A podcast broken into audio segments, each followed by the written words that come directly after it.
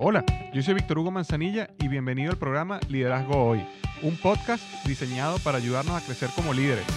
Un programa donde te convenceremos que tú eres capaz de cambiar tu vida, alcanzar el éxito y dejar una huella imborrable en la vida de tu familia, tus amigos y el mundo. Prepárate, porque los mejores días de tu vida están al frente de ti.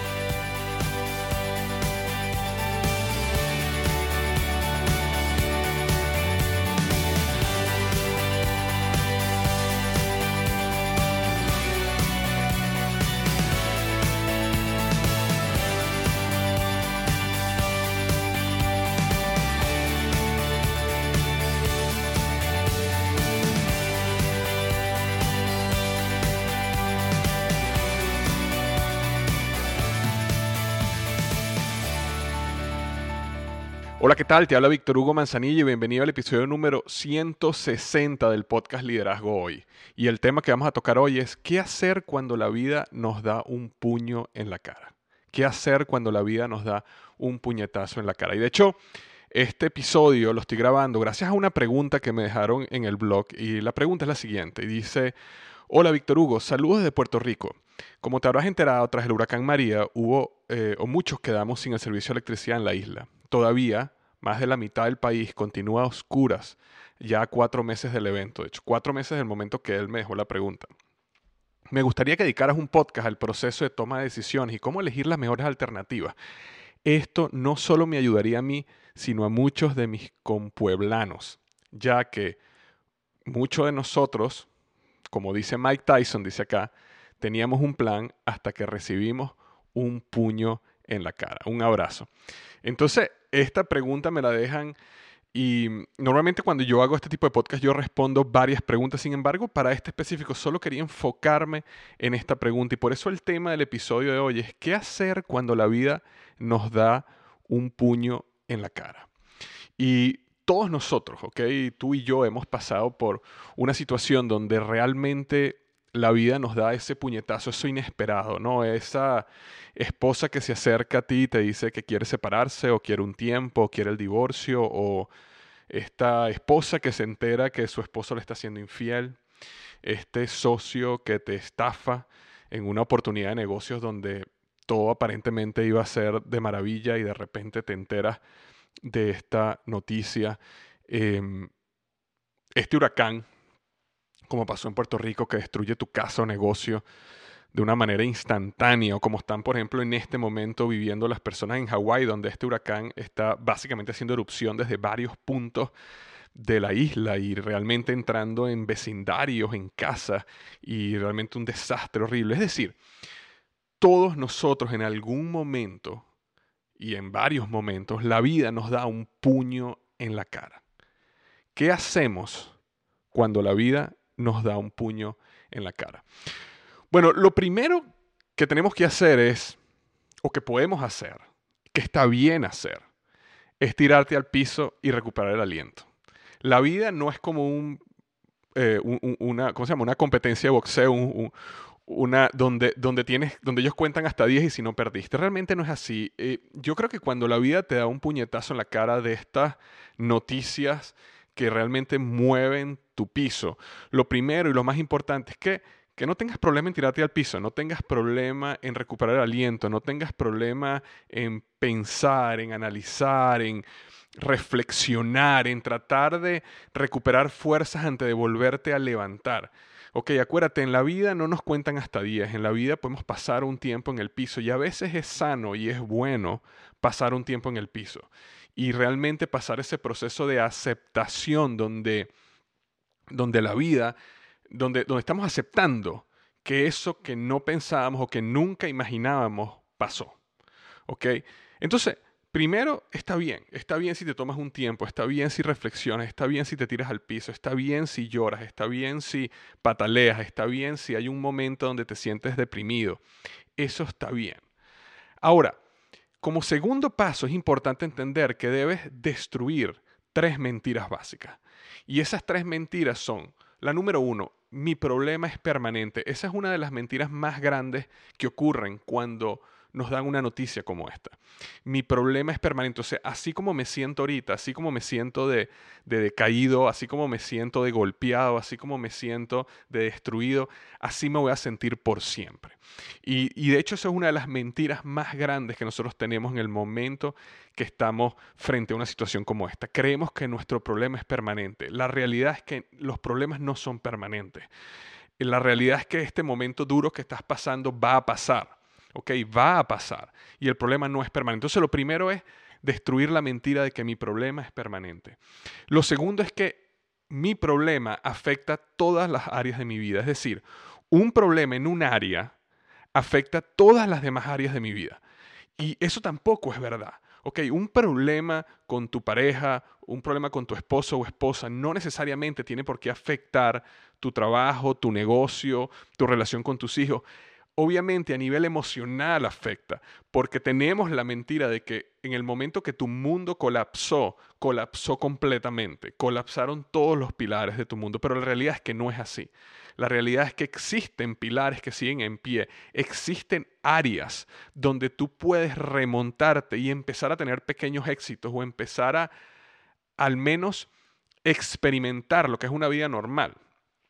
Y eso te permite empezar a salir del hueco. Entonces la segunda mentira que hay que destruir es que mi problema afecta todas las áreas de mi vida, porque no es verdad.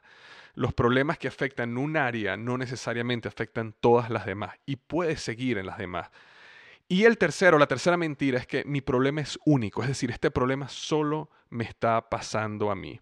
Una de las cosas más interesantes cada vez que yo iba a alguno de estos eventos de, de Anthony Robbins es cuando una persona se levantaba y conversaba acerca de uno de estos problemas que cuando tú los escuchas se te paran los pelos porque no te imaginas la situación que esa persona está pasando. Y una de las primeras preguntas que Tony siempre hacía era, ok, ¿quiénes aquí han tenido ese mismo problema? Y te dabas cuenta como cientos de personas levantaban la mano. Y básicamente lo que él estaba intentando hacer ahí era destruir la mentira de que tu problema es único, que tú eres el único que está pasando por ahí. Cuando tú realmente estudias tus problemas, te vas a dar cuenta que tus problemas son más comunes de lo que tú crees. Por ejemplo, una persona que está pasando por un divorcio es más común de lo que tú crees. 50% eh, de las parejas, mayormente, entre 30 y 50%, pasan por un divorcio. ¿Ok? Cuando una persona se entera que la otra le es infiel, aunque es doloroso, cientos y miles de personas diariamente se están enterando que su pareja les es infiel. Cuando alguien te estafa, cuando un negocio cae, cuando un negocio quiebra, miles de personas diariamente están pasando por esa situación. Es decir, tu problema no es único es un problema común y como tal te ayuda muchísimo a levantarte cuando entiendes que tu problema no es tuyo nada más. Porque uno de los errores o las mentiras que nosotros nos metemos es que como el problema mío es único, como yo soy el único que está pasando por eso, entonces realmente no hay solución. No hay solución excepto que yo descubra una solución porque es algo que solo me está pasando a mí. Pero cuando tú te empiezas a dar cuenta que la gran mayoría de las personas, o por lo menos un porcentaje importante de personas están pasando por ese problema, te das cuenta de que ya, ya hay muchas personas que han pasado y puedes aprender de ellos. Hay muchos que están en este momento pasando, lo cual te da un poco de empatía, lo que te da un poco de conexión de grupo. Y, y, te pone a pensar de que, wow, si esta persona está pasando por esta situación y sin embargo está de pie, sin embargo está luchando, entonces yo también puedo. Y eso también te da fuerza. Entonces, recuerda, luego de que te tiras a la lona y respiras, reflexionas, descansas. Entonces tienes que destruir las tres mentiras. Mi problema es permanente, mi problema afecta a todas las áreas de mi vida y mi problema es único. Ok, ese es el segundo paso. Y el tercero es que no busques entender el rol del problema en tu vida, no busques entender el rol del golpe en tu vida, pero sí busca entender el derivado o el subproducto del problema en tu vida. Muchas veces nosotros nos atascamos con esta búsqueda del por qué. ¿Por qué me pasó esto a mí? ¿Por qué pasó esto? Y realmente en muchos de los casos no existe una respuesta. De hecho, responder esa pregunta te puede hacer caer en una mentira que puede traer consecuencias aún peores. Personas se responden como que, bueno, Dios quiso que esto sucediera o Dios hizo que esto pasara cuando realmente probablemente no tiene nada que ver con que Dios haya querido o haya deseado que eso pasara, pero sin embargo responderte, buscar un porqué al golpe, no te ayuda. Buscar un una respuesta al golpe o un porqué al golpe, lo que te va a causar es buscar o forzar una respuesta que probablemente no es real y te va a llevar en un camino que no es el camino que te va a llevar a solucionar el problema, a crecer y a desarrollarte. Entonces, aunque no busques entender el porqué del problema, sí es importante entender el subproducto o el derivado del problema. Y existen subproductos derivados de los problemas en la vida, que yo lo discuto muchísimo en mi libro Despierta tu héroe interior. Hay un capítulo completo que yo lo llamo El conflicto y su belleza, donde hablo sobre estas, esta belleza intrínseca que está dentro del conflicto, dentro del golpe, que no vas a apreciar hasta que no pasas por ese golpe. Y una de eh, las primeras bellezas intrínsecas o aspectos positivos o como lo quieras llevar o subproductos derivados de los golpes de la vida, de los puñetazos en la cara, es que los puñetazos en la cara te ayudan a apreciar la vida. Eh, la gran mayoría de cosas que nosotros tenemos a nuestro alrededor quedamos por garantizado. Nosotros normalmente no podemos llegar a un plano donde apreciemos la vida si no pasamos por estos golpes y estos conflictos. Eh, una, una persona que no ha pasado por un invierno es difícil que aprecie un verano. Una persona que no ha pasado por una enfermedad es difícil que aprecie la salud al máximo. Okay, una persona que no haya pasado por un momento donde em, su cuerpo no estaba en el estado correcto y se sentía débil, sin energía, se sentía constantemente enfermo, se sentía que se le olvidaban las cosas, no va a apreciar tanto eh, el hecho cuando logre cambiar y lograr, tener un mejor cuerpo, más energía, comer saludable, no va a lograr apreciarlo tanto si no pasó por ese momento. No estoy diciendo que nosotros no apreciamos cosas en la vida donde no hayamos pasado por un conflicto, sin embargo, naturalmente nuestra tendencia es a acostumbrarnos a las cosas buenas, acostumbrarnos a las cosas que tenemos allá afuera, los regalos de la vida, un amanecer, un abrazo de nuestros hijos, una comida con un buen amigo, una conversación profunda, esos momentos tan hermosos que la vida nos regala diariamente, nosotros tendemos a acostumbrarnos a ellos y darlos por garantizados. Y estos golpes en la vida, estos puñetazos en la cara, eh, te abren los ojos del agradecimiento. Y eso no tiene precio. Y eso es algo hermoso en la vida. Entonces, ese es uno de esos derivados o subproductos de los, de los puñetazos en la cara. Eh, lo otro es que te ayuda a conectar con, con otros seres humanos a través del dolor, porque nosotros como seres humanos no conectamos a través de los éxitos, sino conectamos a través de las caídas, los fracasos y los puños en la cara. Em, tú, tú agarras una persona que ha pasado por una enfermedad, por un cáncer, por dar un ejemplo, y esa persona conecta mucho más profundamente cuando, con otra persona que haya pasado por un cáncer. Cuando, cuando estas personas se conocen y se enteran que ambas han pasado por un cáncer, existe una conexión a nivel espiritual que es difícil de explicar. Tú eh, ves a dos madres donde ambas tienen un problema con uno de sus hijos, bien sea que sus hijos tienen una enfermedad, bien sea que sus hijos están involucrados en drogas, bien sea que sus hijos están en una cárcel. Y tú tienes dos madres, y una puede ser de la zona más pudiente de la ciudad y otra puede ser de la zona más pobre de la ciudad. Y sin embargo, tú tienes dos mujeres donde no existen barreras entre ellas, porque el conflicto, el golpe, ese puñetazo en la cara, las une. Y nosotros conectamos con la gente a través de esos golpes. No estoy diciendo que tenemos que buscar los golpes para conectar con la gente. Sin embargo, como la vida nos dio el golpe, como estábamos, no estábamos esperando el golpe, por lo menos podemos descansar en el aspecto de que este golpe, este problema, este dolor nos va a permitir conectar con otros seres humanos aún más profundamente. Este, otro subproducto o otro derivado de, estos puñetazos en la cara es que te permite construir una historia inspiradora. Y, y esto yo lo he hablado muchas veces, lo discuto a fondo en mi libro Despierta tu héroe interior, de que una, una, gran historia es básicamente un héroe que quiere algo y está dispuesto a atravesar el conflicto para conseguirlo. Y tu gran historia, la gran historia de tu vida, es básicamente proporcional al nivel de conflicto que tú estás dispuesto a sobrellevar. Ninguna historia sin conflicto es inspiradora. Nadie va al cine a ver una película donde no hay conflicto. las películas sin conflicto son aburridas. Y el conflicto es lo que define al héroe, el conflicto es lo que inspira, el conflicto es lo que nos ayuda a conectar, como hablamos a un segundo, pero sobre todo el conflicto es lo que hace las historias inspiradoras para los demás. Entonces, cuando nosotros queremos tener una vida que es inspiradora, quizás debemos entender de que tenemos que empezar a aprovechar más cuando la vida nos da estos puñetazos, cuando atravesamos estos conflictos, cuando tenemos esta mala suerte, porque básicamente lo que estamos es creando una historia que va a inspirar a otras personas. Nadie va a inspirar más a una persona que acaba de caer en la bancarrota como alguien que cayó en la bancarrota 5 o 10 años atrás y logró sobrepasarlo, logró sobrellevar el problema, logró levantarse en medio de las cenizas, ¿ok? Nadie va a poder inspirar más a una persona que acaba de decidir divorciarse como alguien que se divorció y logró superarlo, logró pasar el problema, logró salir de ese estado eh, depresivo. Yo recuerdo cuando, cuando yo comento en mi segundo libro, Tu momento es ahora, que yo atravesé este momento depresivo en mi vida. Em, cuento acerca de que había, eh, hubo personas que me ayudaron a inspirar en ese momento. ¿Por qué? Porque cuando yo decidí estudiar eh, toda esta área de la mente, los estados emocionales, por qué yo me sentía en un estado depresivo, qué era esa fuerza que me estaba controlando, una de las cosas que que yo me di cuenta o que más me inspiró eran personas que habían pasado por la situación, que cuando describían la situación que yo estaba pasando, yo me podía conectar con ellos porque entendía que ellos me entendían.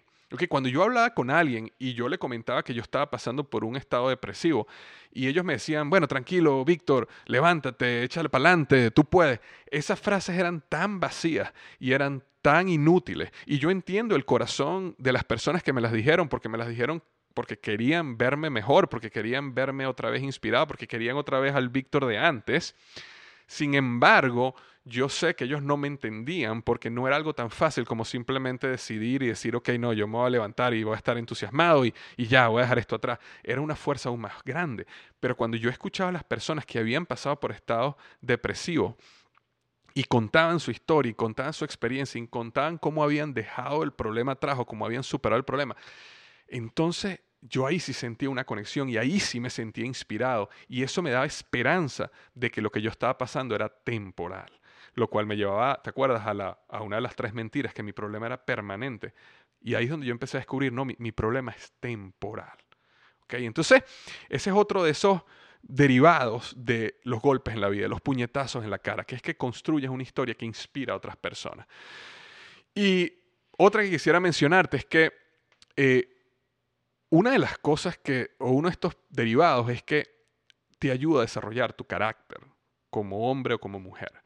Porque nosotros no desarrollamos nuestro carácter cuando estamos en un, ¿cómo se llama? en un jacuzzi, en una isla eh, eh, con una piña colada en la mano. Ese no es el lugar donde nosotros desarrollamos nuestro carácter.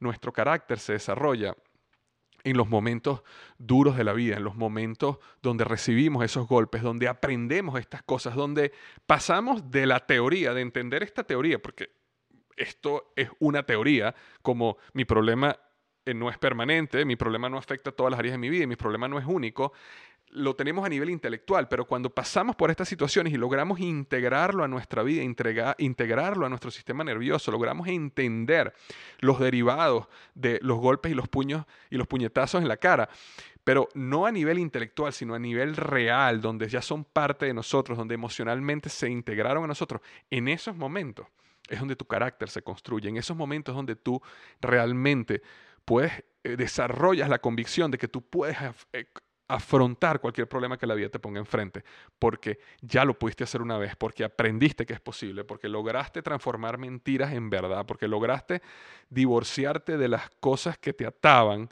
y lograste casarte con la verdad, porque la verdad te hizo libre, ¿ok? Em, y por último, así como primero te tiras al suelo y descansas, segundo, destruyes las tres mentiras, tercero, no buscas entender el porqué del golpe en la vida, pero sí el derivado y el subproducto. Hay una cuarta, que es que básicamente te enfrentas a una situación donde tú tienes que decidir entre tres opciones. Y esas tres opciones son, uno, culpar. culpar es una opción. Cuando alguien te da un puñetazo en la cara, cuando un socio te estafa, ¿ok? Cuando una pareja te es infiel, tú puedes culpar. Puedes culpar a tu socio, puedes culpar a tu pareja, puedes culpar a Dios porque el, huracán destruyó todo. Puedes culpar. Y culpar eh, es una es un comportamiento que nosotros tenemos con el objetivo de quitar de nosotros responsabilidad y entrar en un estado emocional de más tranquilidad. Y nosotros lo hacemos como una manera de defensa personal. Es, a nivel subconsciente, es a nivel este, psicológico que nosotros decidimos culpar. Y yo puedo entender por qué decidimos culpar, porque eh, asumir responsabilidad tan fuerte en un momento tan duro como cuando recibes un golpe de esta magnitud, a veces no puedes aguantarlo todo. Sin embargo, es importante entender que culpar no te ayuda al final a nada, solo te ayuda a desarrollar un estado emocional mejor que cuando estabas en el hueco. Eso es lo único. Y hay personas que se acostumbran a estar culpando toda su vida. ¿Por qué? Porque como no quieren estar en el hueco, entonces desarrollan esta, este comportamiento donde culpan, culpan, culpan y a lo, mejor, por lo menos ya no es su responsabilidad y eso los ayuda a entrar en un estado un poco mejor pero no es un estado de excelencia, no, no es un estado de belleza, no es un estado de desarrollo, no es un estado de crecimiento, es un estado de, de ahí, de mediocridad, de mantenerte, de existir, de subsistir. ¿Ok? Entonces es importante entender de que aún así la persona tenga la culpa, aún así tu socio sí te haya estafado, aún así tu pareja sí te haya sido infiel, aún así alguien haya hecho algo que sí tienen la culpa.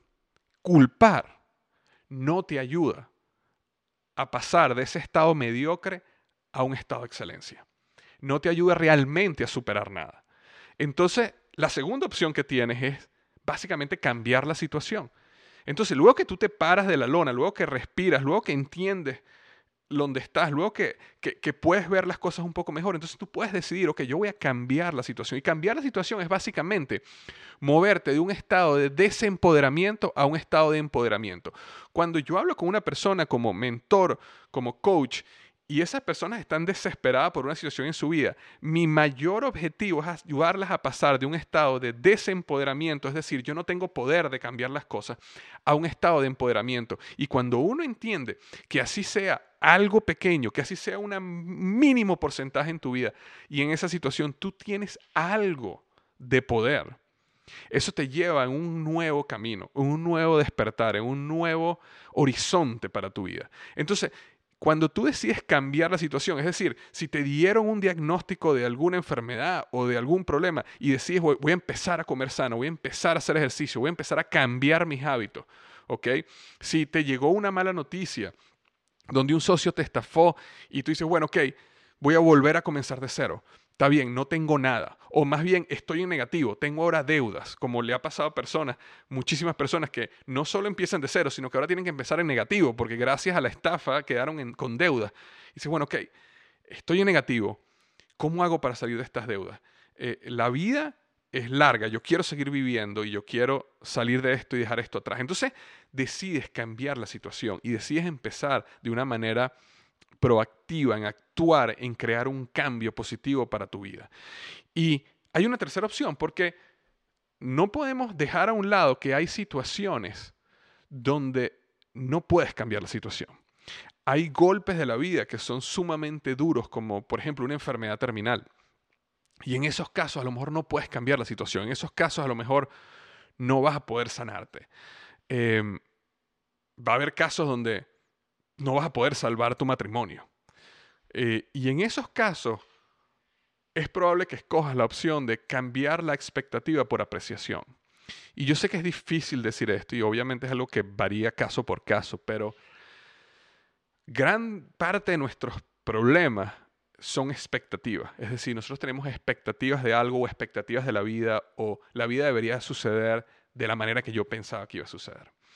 Y esas expectativas, cuando nosotros nos dan un puñetazo en la cara, ese golpe que nos hace caer, que nos, hace, que nos saca el aire, que nos mantiene en la lona, normalmente sucede porque hay una diferencia entre tu expectativa, lo que tú esperabas de la vida, y la realidad y lo que pasó. Y cuando uno está en una situación donde no puedes cambiar la situación, donde hay casos así, entonces en esos momentos a lo mejor, lo mejor es cambiar la expectativa por apreciación.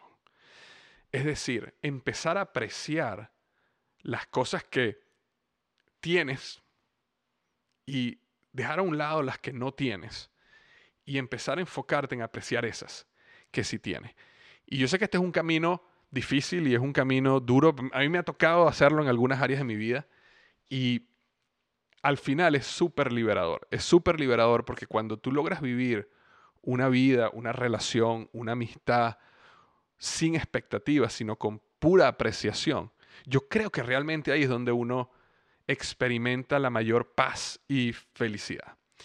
Y este, hay un dicho que yo muchas veces le digo a mis amigos bromeando, pero es real cuando lo piensas, que dice, la vida es como, como que si te estuvieras cayendo por un precipicio.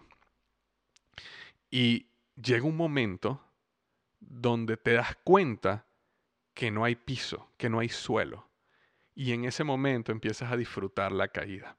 Entonces, en esos momentos donde uno se da cuenta que está cayendo, pero no hay piso, entonces dejas de gritar, dejas de desesperarte, dejas de, se acaba toda ansiedad y todo estrés y empiezas a disfrutar la vista, el mar, todo lo que tengas a tu alrededor, el sol, lo, que la vida te está regalando. Y, realmente te ayuda a pasar ese, ese, ese, momento. Entonces, bueno, eso es lo que quería conversar hoy, eh, responder esta pregunta sobre qué hacer uno cuando la vida nos da un puño en la cara. Y vale la pena tomarnos un segundo para eh, mandar nuestros pensamientos y nuestras oraciones, si crees en la oración, este, nuestro cariño a la gente de Puerto Rico.